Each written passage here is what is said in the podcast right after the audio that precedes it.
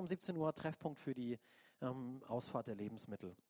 Ansonsten, ähm, ich musste auch dran denken, ähm, wir haben jetzt nämlich eine Pause von unseren Connect-Gruppen ähm, über, über die Weihnachtszeit natürlich. Ähm, viele von euch gehen zu, zu ihren Familien nach Hause.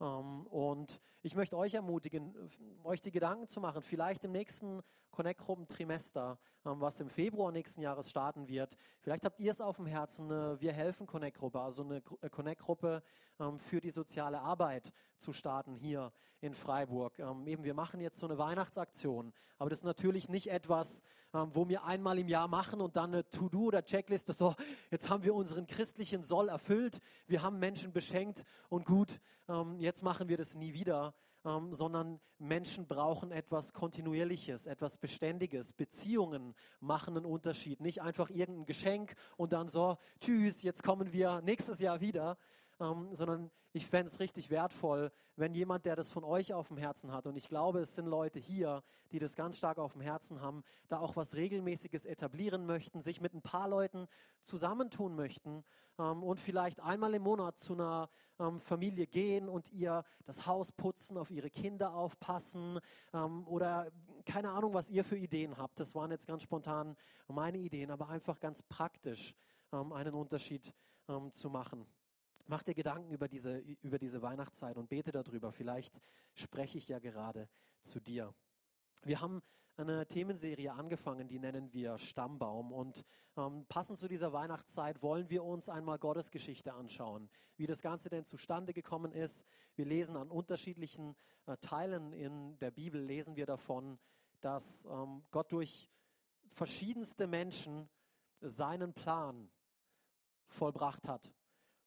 Und wir haben letzten Sonntag haben wir angefangen anzuschauen, wie er ähm, eine skandalöse Geschichte gebraucht hat von einer Frau, die eine Prostituierte war und wie er diesen ähm, grauenhaften Staat in was Wunderbares verwandelt hat, wie sie letztendlich von einer Prostituierten zur Ur, Ur, Ur, Ur, Ur, Ur, Urgroßmutter von Jesus Christus geworden ist. Es ist eine Geschichte voller Hoffnung für dein Leben, für mein Leben. Wenn du es verpasst hast, du kannst unsere ganzen Predigten auch online nochmal anhören.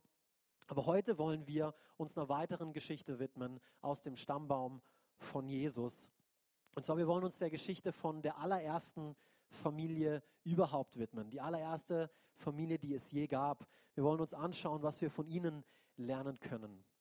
Aber bevor ich loslege, ich weiß nicht, vielleicht ist dir schon mal aufgefallen, wenn du im Neuen Testament anfängst zu lesen, im Matthäus oder auch im Lukas, da gibt es zwei verschiedene ähm, Geschlechtsregister von Jesu, seiner Abstammung, und die scheinen nicht hundertprozentig identisch zu sein. Matthäus fängt an bei Abraham und geht weiter bis zu Jesu. Und der Lukas fängt eigentlich bei Adam an oder umgekehrt von Jesus zurück zu Adam. Und vielleicht hast du dir auch schon mal die Frage gestellt, ja, wieso sind da unterschiedliche Namen drin? Waren sie sich nicht ganz einig, wer die Vorfahren sind oder widerspricht sich die Bibel hier? Ähm, aber wenn du das ein bisschen studierst, dann stell, stellst du eigentlich fest, dass von Abraham bis David sind sich beide noch einig. Ähm, und dann ab David machen sie eigentlich eine Abzweigung. Und der eine, der Matthäus, er berichtet dann von Marias Seite. Also er listet dann den Stammbaum Jesu von Marias Seite auf und Lukas fährt fort mit äh, Josef, also dem, dem Papa von Jesus, fährt er fort und listet diese Namen auf. So einfach hier als, als kleines Nugget, falls du dich verwirrt hast, ja, ähm, wie kann das sein, wie kann das passen? Aber es sind einfach zwei unterschiedliche Wege, die diese ähm, Männer gegangen sind.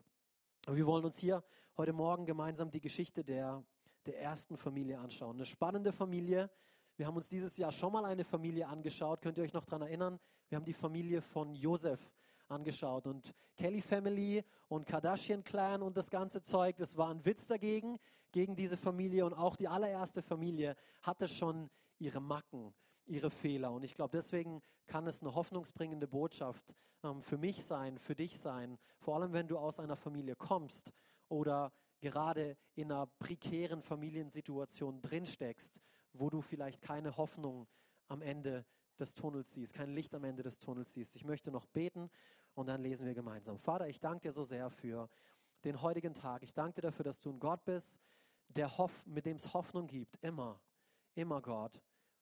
Ich danke dir so sehr dafür, dass du heute Morgen hier bist und dass du zu uns sprechen möchtest. Danke, dass du uns begegnen möchtest und dass du uns liebst, dass du einen Plan für unser Leben hast. Und egal, wo wir uns heute befinden, das ist nicht das Ende, Gott. Und ich danke dir so sehr dafür, dass du uns Wege und Prinzipien heute Morgen lehren möchtest, Heiliger Geist. Einfach, wie wir in unseren Beziehungen, wie wir in unserer Familie wirklich vorankommen können, Dinge hinter uns lassen können, die wir vielleicht hinter uns lassen müssen, aber wie wir wirklich ein erfülltes Leben, erfüllte Beziehungen leben können. Wir brauchen dich so sehr dafür und führe du uns jetzt in Jesu Namen. Amen. Hey, lass uns gemeinsam mal hier ganz am Anfang deiner Bibel, wenn du deine Bibel dabei hast, schlag mal 1. Mose Kapitel 4 auf. Ansonsten, du hast Glück gehabt, ähm, du darfst auch hier, vor, hier vorne mitlesen.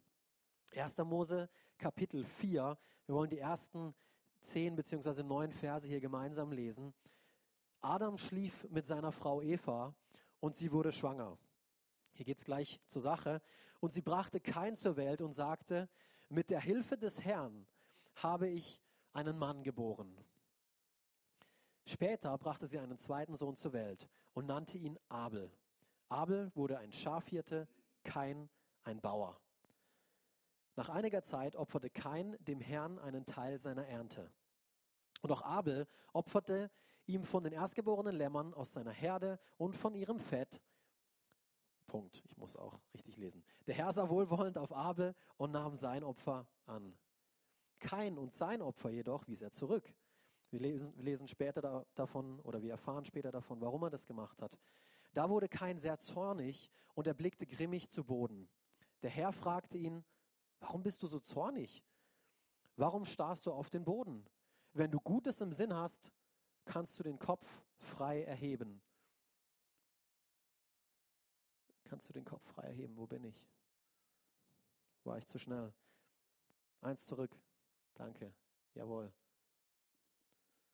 Aber wenn du Böses planst, lauert die Sünde vor der Tür deines Herzens und will dich verschlingen.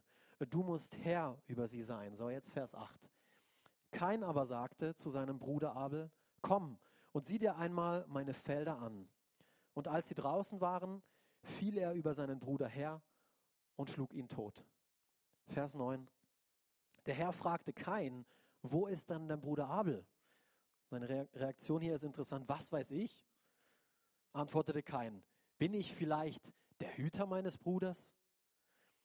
Und ich weiß nicht, wie es dir geht. Vielleicht hast du gedacht, dass du aus verzwickten oder prekären Familienverhältnissen kommst. Aber hier die erste Familie, die hatte scheinbar Probleme. Die haben sich gegenseitig massakriert. Ähm, ich mach da, nehme das jetzt vielleicht ein bisschen ähm, lustig hin, aber das war gar nicht so lustig ähm, damals. Wenn du dir vorstellst, ähm, deine eigenen Kinder bringen sich gegenseitig um. Ich glaube, Adam und Eva fanden das nicht so lustig, ähm, wie ich das jetzt hier versuche zu nehmen heute Morgen. Aber ich glaube, das ist eine Geschichte, die uns Hoffnung vermittelt. Wenn wir zum Ende kommen, dann werden wir, werden wir erkennen, mit Gott ist alles möglich. Mit Gott ist alles möglich. Und wir wollen anhand von der Geschichte, wollen wir uns ein paar typische Beziehungsfehler anschauen. Ein paar be typische Beziehungsfehler, die wir heute auch noch in, in Beziehungen, in unseren Familien, mit unseren Freunden tun und die wir bei, die bei Nichtbeachtung eigentlich zu Reue führen. Ja, und die einfach nicht wirklich schön sind. Hier der erste Punkt, der mir aufgefallen ist, Kain, er setzte Gott nicht an die erste Stelle. Kain hat Gott nicht an die erste Stelle gesetzt. Wir lesen hier nochmal gemeinsam, interessanter Vers und unterstreicht es, wenn du eine Bibel dabei hast, wo man noch unterstreichen kann oder markierst dir es in deiner schlauen Smartphone-App. 1. Mose 4, Verse 3 bis 4. Nach einiger Zeit, unterstreicht er diesen Vers, nach einiger Zeit opferte Kain dem Herrn einen Teil seiner Ernte. Und auch Abel opferte ihm Jetzt hier der Kontrast dazu, von den erstgeborenen Lämmern aus seiner Herde und von ihrem Fett.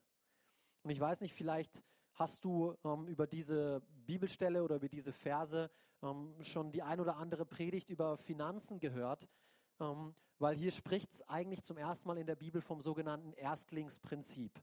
Hier geht es um ein Prinzip, ähm, das Erste und das Beste, was wir hier eigentlich lesen, was der Abel gebracht hat. Er opferte das Erstgeborene. Er gab ihm von dem Fett, also von dem besten Teil ähm, seines, seines, ähm, ja, seiner Tiere, hat er Gott gebracht. Er hat zuallererst das gebracht, ähm, was ihm Gott gegeben hat. Und der, der Kain hingegen, nach einiger Zeit, von den Überresten, die halt noch da waren, ja, die bringe ich halt jetzt mal Gott. Die gebe ich ihm. Aber das Prinzip ist nicht nur ein Prinzip, was für die Finanzen gilt, sondern das ist ein Prinzip, was du überall im Leben anwenden kannst. Vielleicht fragst du dich, ja, was hat das mit meinen Beziehungen zu tun? Alles. Dieses Prinzip hat alles mit deinen äh, Beziehungen zu tun, weil die Qualität deiner Beziehung zu Gott bestimmt die Qualität aller anderen Beziehungen. Die Qualität deiner Beziehung zu Gott bestimmt die Qualität aller anderen Beziehungen. Wenn das nicht stimmt, dann wird alles andere nicht funktionieren.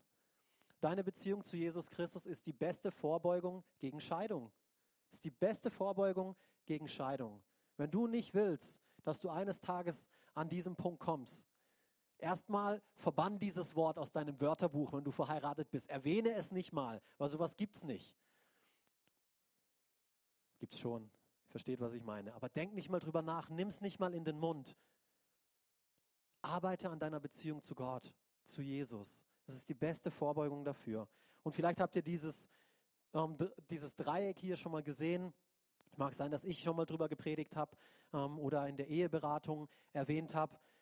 Aber hier geht es darum, wenn wir Gott als gemeinsames Ziel haben, wenn der Mann und die Frau in der Ehe Gott als gemeinsames Ziel haben, und auf ihn zulaufen, was passiert dann? Dann kommen sie sich auch einander näher, gegenseitig näher. Sie müssen nicht verzweifelt daran arbeiten an sich, sondern an ihrer Beziehung zu Gott. Und dann passiert es quasi von ganz von alleine. Investiere deine Zeit, deine Kraft und deine Finanzen in die Beziehung zu Gott. Setz alles daran, da wirklich auch wenn, auch wenn du Dinge vielleicht zu tun hast im Alltag, die gut sind und die, die wichtig sind und die richtig sind. Aber fang dort an. Gib Gott nicht nur den Überrest. Das letzte bisschen, was am Ende der Woche oder am Ende des Monats noch da ist. Und ich, wie gesagt, ich spreche hier nicht nur über Finanzen, sondern ich rede hier von Zeit. Ich rede von deiner Energie. Ja, das, was noch da ist, das gebe ich Gott. Ähm, was ist das für eine Herzenshaltung? Gott verdient das Beste, das Erste, weil er dir das Beste, das Erste gegeben hat. Er hat uns, den erstgeborenen Sohn Jesus Christus, hat er uns gegeben. Er hat ihn uns geschenkt. Deswegen verdient er genau dasselbe. Und Sarah und ich, wir haben es in unserer Beziehung immer wieder festgestellt, dass wenn wir uns ähm, gegenseitig an die Gurgel gehen könnten, wenn wir ähm, ja Kopf an Kopf sind. Es hat meistens damit zu tun, weil wir nicht daran gearbeitet haben, an unserer Beziehung zum Gott. Meistens stellt dann der eine dem anderen die Frage, wie war diese Woche deine stille Zeit? Wie hast du diese Woche Zeit mit Gott verbracht? Und meistens merkt dann der andere schon, Mist, sie hat mich wieder oder er hat mich wieder. Ähm, weil es ist oftmals genau dieser Punkt. Wir haben andere Dinge an erste Stelle gesetzt und wir haben jetzt gerade ein Baby bekommen, neun Wochen alt. Und das kleine ähm, Bündel, das kleine Geschenk von Gott, das schreit förmlich danach, an erste Stelle gesetzt zu werden. Ähm, und jetzt müssen wir kreativ sein, wie wir es nicht dazu kommen lassen, ähm, dass es unseren ganzen Alltag übernimmt, dass Gott immer noch ähm, den ersten Platz bekommt. Und ich weiß noch damals, der, der, der Pastor Will ähm, hat das so gemacht und er ist hingegangen und hat gesagt, hey Melanie, ich übernehme die Nachtschicht.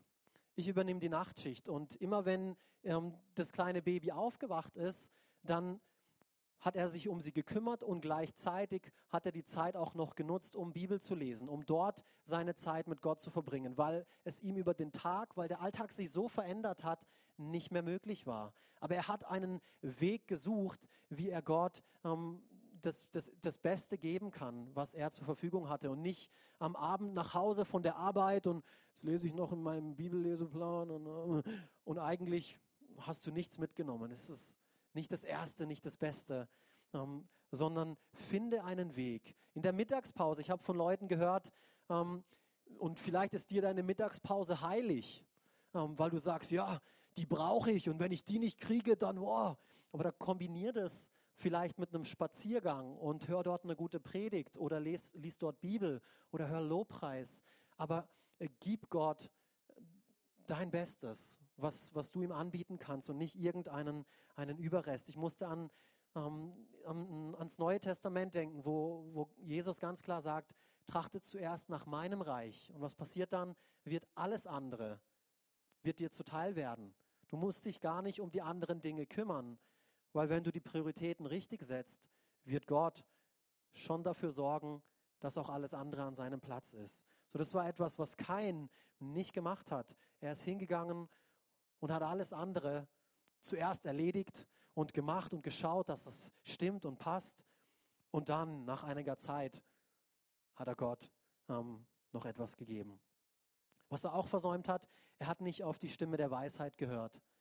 Er hörte nicht auf die Stimme der Weisheit, weil Gott hat gesehen, was in ihm eigentlich vor sich geht. Gott hat gesehen, kein was ist los, weil du schaust auf den Boden und du hast Böses im Sinn. Du hast Böses im Sinn.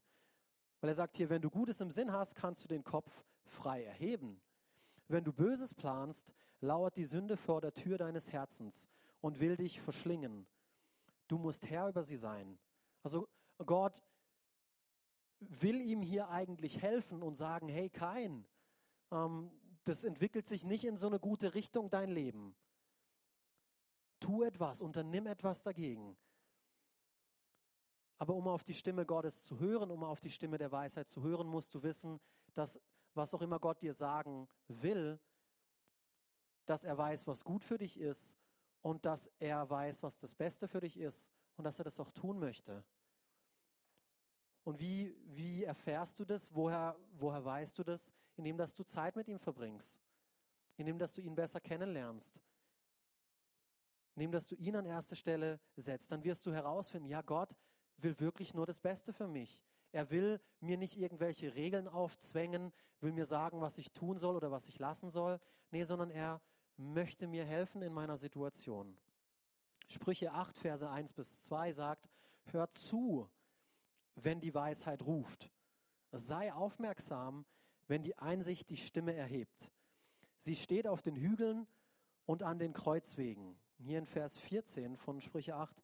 Ich, also die Weisheit redet hier, gebe guten Rat. Die Weisheit gibt guten Rat und kann helfen. Ich habe Einsicht und Stärke. Und vor allem als frisch gebackene Eltern, ich brauche Weisheit von Gott. Ich schätze es sehr, wenn Leute zu mir kommen und mir sagen, ja, du musst es so machen oder das und das. Aber zuallererst ähm, will ich Weisheit von Gott. Gott, wie soll ich das wirklich machen? Wie soll ich ähm, meine Tochter erziehen? Das ist nicht meine Tochter, sondern es ist dein Kind in allererster Linie. So, hilf mir. Soll ich jetzt aufstehen und sie füttern, weil sie schreit? Ähm, oder soll ich sie einfach noch ein bisschen schreien lassen? Ähm, soll ich ihr die Windeln wechseln? Sind die Windeln überhaupt voll? Und all diese Fragen, ich brauche Weisheit ähm, von Gott, nicht irgendetwas aus Routine machen, ähm, sondern immer wieder, okay, Gott, was ist jetzt dran? Was ist jetzt dran? Ich bin so sehr angewiesen darauf. Ich weiß nicht, wie es euch geht, aber ich merke es dann immer wieder in solchen Situationen, in denen ich noch nie drinnen gewesen bin.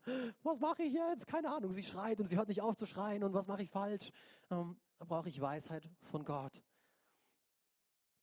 Und Jesus, von dem hier gesprochen wird. Er ist diese personifizierte Weisheit, von der in den Sprüchen gesprochen wird.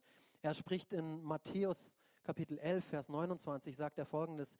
Ihr kennt diese Verse vielleicht. Ich quäle euch nicht. Er quält dich nicht. Und er sieht auf niemanden herab.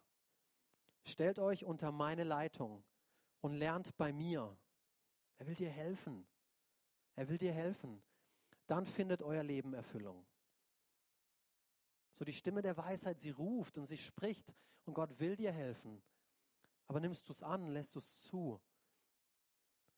Ein weiterer typischer Fehler, den kein begangen hat und der auch heute noch zu Reue und Elend im Leben führt, ist, es mangelte ihm an gesunder Gottesfurcht. 1. Mose 4, Vers 9. Der Herr fragte Kain, wo ist dein Bruder Abel? Und hier die Antwort, ich weiß es nicht, entgegnete Kain. Soll ich etwa ständig auf ihn aufpassen? Mit anderen Worten, was geht mich das an? Was geht mich das an, Gott? Das ist doch nicht mein Problem. Schon mal so, ein, so, so, eine, so eine Aussage gebracht, ist doch nicht mein Problem. Sei vorsichtig mit so einer Aussage. Das ist heute eine weit verbreitete Ansicht. Sei dein eigener Gott. Ja, verwirkliche dich selbst. Ähm, das, ist, das ist völlig okay. Verlass dich auf dein eigenes Können. Gott, was hast du mir schon zu sagen? Was hast du mir schon anzubieten? Genau dieselbe Herzenshaltung hatte kein. Ja, Gott, was willst du mir noch sagen? Ich habe doch eigentlich alles, was ich brauche. So, was hast du mir noch anzubieten? Aber das ist ein Rezept für Desaster in Beziehungen. Immer dann, wenn, und das sehen wir heutzutage mehr denn je. Warum? Wir verbannen Gott aus unseren Schulen, wir verbannen Gott aus unseren Ehen, wir verbannen Gott aus unserer Arbeit. Das war früher ganz anders. Da war das ein Teil ähm, davon. Und jetzt wundern wir uns, warum Beziehungen, Familien und Ehen so desaströs aussehen, wie sie aussehen, weil wir ihm den Rücken kehren und keine gesunde Ehrfurcht mehr vor ihm haben. Das ist ein wichtiger Punkt, ähm, den, den kein hier nicht verstanden hat. Weil es war nie Gottes Absicht, dass wir unser Leben alleine leben. Es war nie Gottes Absicht, dass wir die Dinge, die wir tun, dass wir sie auf eigene Faust unternehmen. Und doch, ganz oft tun wir das, oder nicht? Bin ich heute Morgen der Einzige, ähm, der das in seinem Alltag immer mal wieder merkt, wo ich sage, nee Gott, ja, ich, ich weiß noch, wie du das letztes Mal gemacht hast. Ich weiß schon, wie es geht. Ich weiß, wie man betet. Und ich weiß, was ich sagen muss. Ähm, weil letztes Mal, ähm, als du zu mir gesagt hast, ich soll das tun, ist das und das passiert. Also ich mache eine Formel draus. Und weil ich eine Formel habe, muss ich ja nicht mehr zu Gott gehen. Brauche ich ihn ja nicht mehr. Und dann mache ich es aus meiner Routine heraus und lass Gott, Klammer Gott aus. Schaff's alleine. Sprüche 9, Vers 10. Alle Weisheit beginnt damit, dass man Ehrfurcht vor dem Herrn hat. Alle Weisheit. Der Anfang von Weisheit ist Ehrfurcht zu haben vor dem Herrn. Den heiligen Gott kennen, das ist Einsicht. Wow. Den heiligen Gott kennen, das ist Einsicht. Da fängt es an. Punkt 4. Und ich glaube, das ist die größte Tragödie, die wir hier in dieser Geschichte lesen. Er verließ die Gegenwart Gottes. Er verließ die Gegenwart Gottes. Ich habe die ersten zehn Verse vorgelesen und dann von Vers 10 bis Vers 15. Ähm, kein erschlägt Abel, weil er eifersüchtig, neidisch ähm, darauf ist, ähm, was auch immer ihn dazu getrieben hat, spielt in allererster Linie ähm, erstmal keine Rolle, aber er ermordet seinen eigenen Bruder ähm, und tut dann so, als wäre doch nichts gewesen. Und Gott konfrontiert ihn dann und er spricht mit ihm und er zeigt ihm auf, was diese Tat jetzt eigentlich für Konsequenzen hat. Er sagt ihm das und er ist es, der sich kein nähert, obwohl er das getan hat. Und kein, hier in Vers 16, lass uns das gemeinsam lesen, dann verließ Kain die Nähe des Herrn und wohnte im Land Not, östlich von Eden. Und Gott, als gerechter Gott, hat ihn konfrontiert und zurechtgewiesen und gesagt, hey, diese Tat hat folgende Konsequenz. Und Kain hat Gott den Rücken gekehrt und hat gesagt, ja, komm, jetzt endgültig, ich will mit dir nichts mehr zu tun haben. Und als ich mich darauf vorbereitet habe, auf die Predigt, mir ist dieses Land Not in die Augen gesprungen, weil die Bedeutung von, von, von diesem Landnot, in das sich kein verzogen hat, ähm, ist interessant. Und zwar bedeutet Not Land der Heimatlosigkeit, der Ziellosigkeit, der Orientierungslosigkeit. Und es ist genau der Ort, an den dich Sünde immer wieder treiben wird. Ziellos, orientierungslos, heimatlos. Dafür steht Not wenn du dich der Sünde ergibst und erliegst, ihr nachgibst, wirst du dich letztendlich immer dort finden. Wie verlockend es am Anfang auch aussehen wird, am Ende wirst du immer an diesen Ort kommen. Und es ist so wichtig zu verstehen. Deswegen dann verließ kein die Nähe des Herrn. Sünde bewegt dich dazu, Gott den Rücken zu kehren. Aus Scham, aus Angst, dass er böse auf dich sei. Was auch immer. Aber kein war es, der die Gegenwart Gottes verließ. Nicht Gott hat ihn fortgeschickt und gesagt, so, hau jetzt ab. Ähm, was, was, was will ich mit dir zu tun haben? Ähm, du machst ja eh nur diesen Quatsch. Aber oftmals merke ich, ich reagiere so in meiner Beziehung zu Gott. Ich, ich tue etwas, was ich weiß, das hätte ich nicht tun sollen. Im Nachhinein fällt mir das auf und dann schäme ich mich davor, wieder zu Gott zu kommen. Ähm, aber Gott ist eigentlich jemand, der ruft nach dir, gerade in dieser Situation. Der sucht nach dir, so wie er es auch schon bei Adam und Eva davor gemacht hat. Gerade in dieser sündigen Situation sucht er nach dir. Ein Kapitel vorher haben wir davon gelesen. Adam und Eva haben von diesem Apfel gebissen. Und was haben sie danach gemacht? Ihre Augen wurden geöffnet und sie haben sich bedeckt, sie haben sich versteckt und haben gedacht, oh nein, wenn Gott uns erwischt, wenn er uns sieht, wir müssen uns vor ihm verstecken. Was hat Gott gemacht? Er war auf der Suche nach ihnen. Er hat geschaut, er wusste schon, was sie getan haben. Gott, Gott kennt unser Herz. Wir brauchen nichts vor ihm verbergen. Er weiß es sowieso. Aber das ist, deswegen ist es so hoffnungsvoll, weil er sich trotzdem nach dir ausstreckt egal was du getan hast oder egal was dir angetan wurde, Gott streckt sich trotzdem nach dir aus. Und bitte, bitte, bitte, mach nicht denselben Fehler, wie kein hier gemacht hat, dass du deinen Rücken Gott kehrst. Weil du etwas getan hast oder weil dir etwas angetan wurde und du jetzt, Gott, warum? Mach nicht denselben Fehler. Komm zu ihm. Lass ihn Licht ins Dunkle bringen. Ich glaube, wir können einiges von dieser Geschichte lernen, aber ich wollte mit folgendem wollte ich enden. Mit folgender Aussage. Die Qualität deines Lebens und deiner Zukunft wird nicht durch deinen Familienstammbaum bestimmt, weil diese Geschichte geht nicht so aus. Diese Geschichte endet nicht so. Adam und Eva verlieren nicht ihre beiden Söhne. Der eine wird ermordet, der andere ähm, geht in die Ziellosigkeit, in die Heimatslosigkeit, in die Orientierungslosigkeit, ähm, sondern mit Gott gibt es immer Hoffnung. Das lernt uns diese Geschichte. Egal, was in deiner Familie gelaufen ist, egal, was du getan hast. Ich habe letzte Woche ein bisschen von meiner Familie erzählt, erzählt, was ich alles getan habe, erzählt, was mir angetan wurde. Und doch stehe ich heute Morgen hier und kann voller Hoffnung zu euch sagen, hey, mit Gott ist alles möglich. Mit Gott ist alles möglich. Selbst wenn du denkst, dass die Wurzel oder dein Baum deines Stammbaums tot ist, Gott kann einen neuen schaffen. Gott kann einen neuen schaffen. Wir lesen hier in 1. Mose 4, 25 bis 26, weil das ist das Ende der Geschichte, im Kapitel 4 zumindest. Adam und Eva bekamen noch einen Sohn.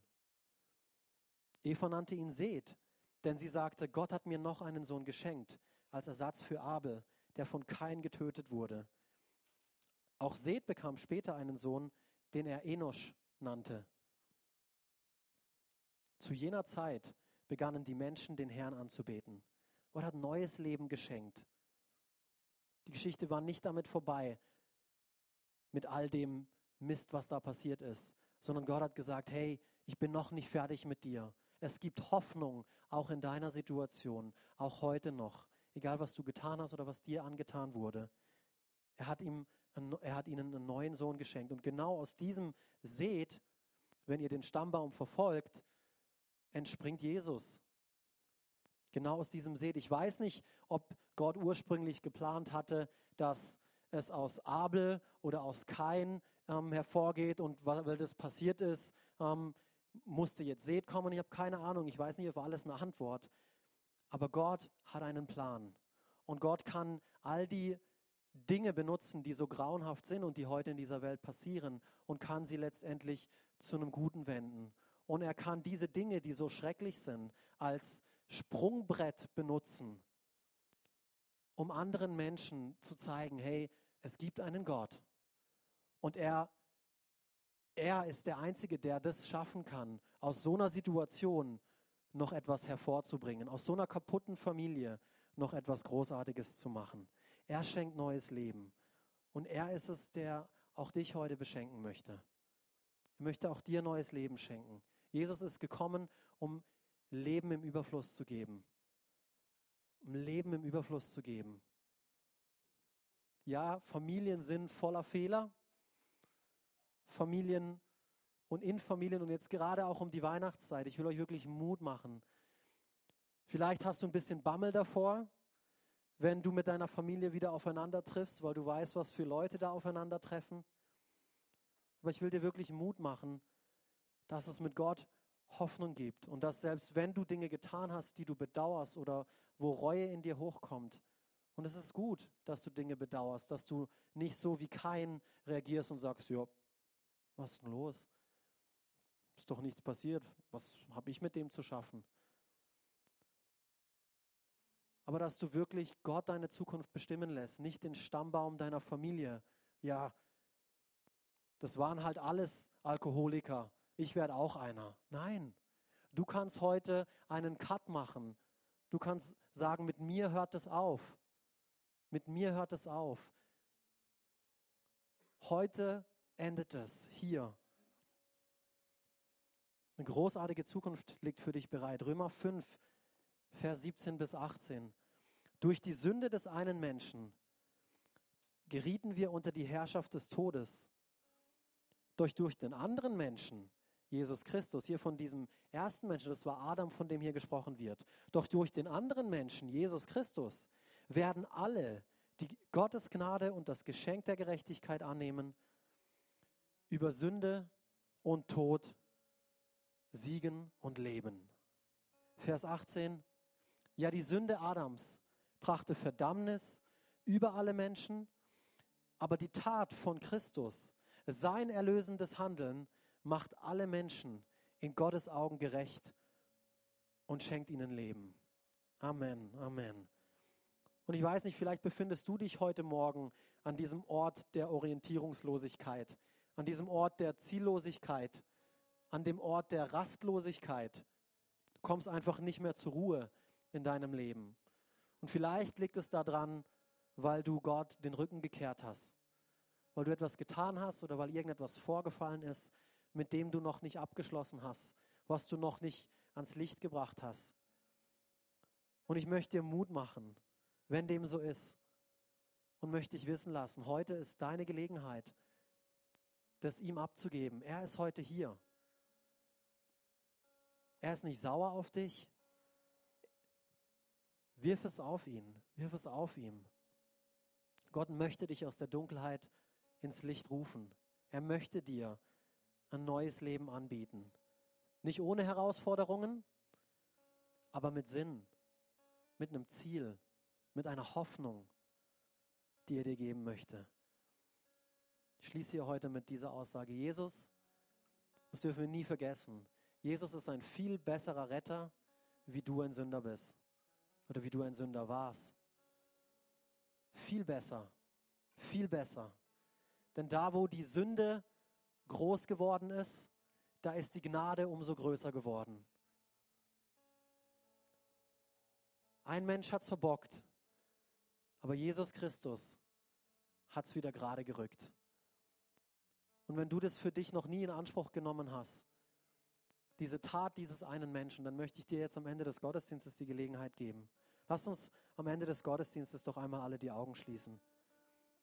Und wenn du dich heute erneut zu Gott zuwenden möchtest, weil du gemerkt hast, ja, du hast ihm deinen Rücken gekehrt, du befindest dich gerade an einem Ort der Ziellosigkeit, du bist rastlos in deinem Leben, orientierungslos.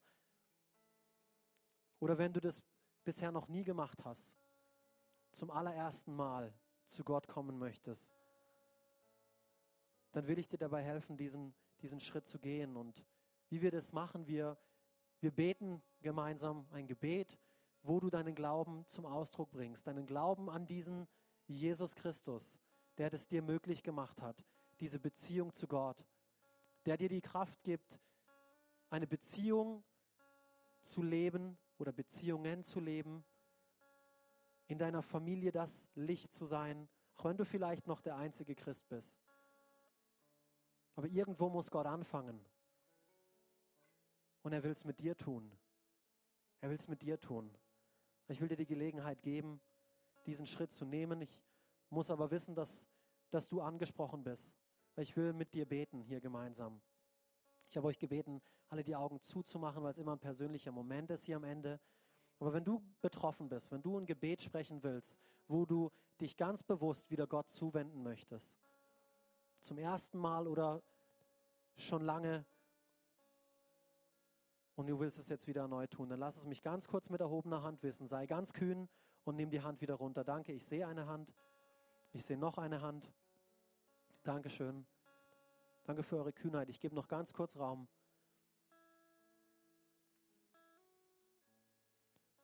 Gemeinde, was wir machen wollen, wir wollen diese kostbaren Menschen unterstützen in einem Gebet. Und das Gebet rettet dich nicht, aber der Glaube, den du zum Ausdruck bringst in diesem Gebet. So, wenn du dieses Gebet mit ganzem Herzen beten kannst, ähm, dann hast du den Schritt vom Tod ins Leben getan. Und so lass uns gemeinsam beten, Gemeinde. Ich bete vor und ihr betet mir nach. Lieber Gott, lieber Gott, ich komme jetzt vor dich und erkenne, dass ich ein Sünder bin.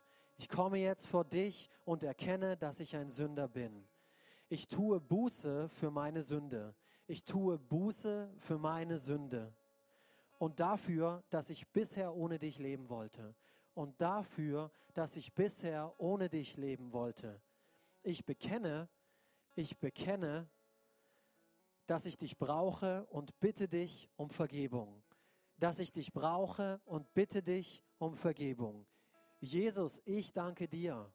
Jesus, ich danke dir dass du für meine Sünden gestorben bist.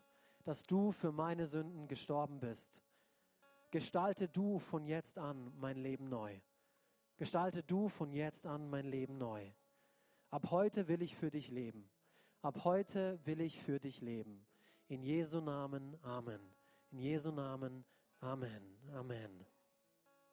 Wenn du dich fragst und diese Entscheidung zum ersten Mal getroffen hast oder wieder zurückgekommen bist zu Gott, was deine nächsten Schritte sein könnten, komm, komm wieder. Komm nächsten Sonntag wieder. Wir würden uns freuen. Und eine weitere Gelegenheit, die du hast, ist, ähm, uns das über diese Kontaktkarten wissen zu lassen, dass du ähm, kreuz einfach dieses Häkchen an, ich habe heute eine Entscheidung für Jesus getroffen und wirf es in diese Box, weil wir wollen dir eine Bibel schenken, ähm, wir wollen dir eine kleine Starthilfe zuschicken, ähm, was deine nächsten Schritte sein könnten im Glauben. Oder ansonsten, ich werde später im Elements drüben sein, komm doch auf mich zu und eben such mit mir ein Gespräch, ich werde ich werd da für dich sein.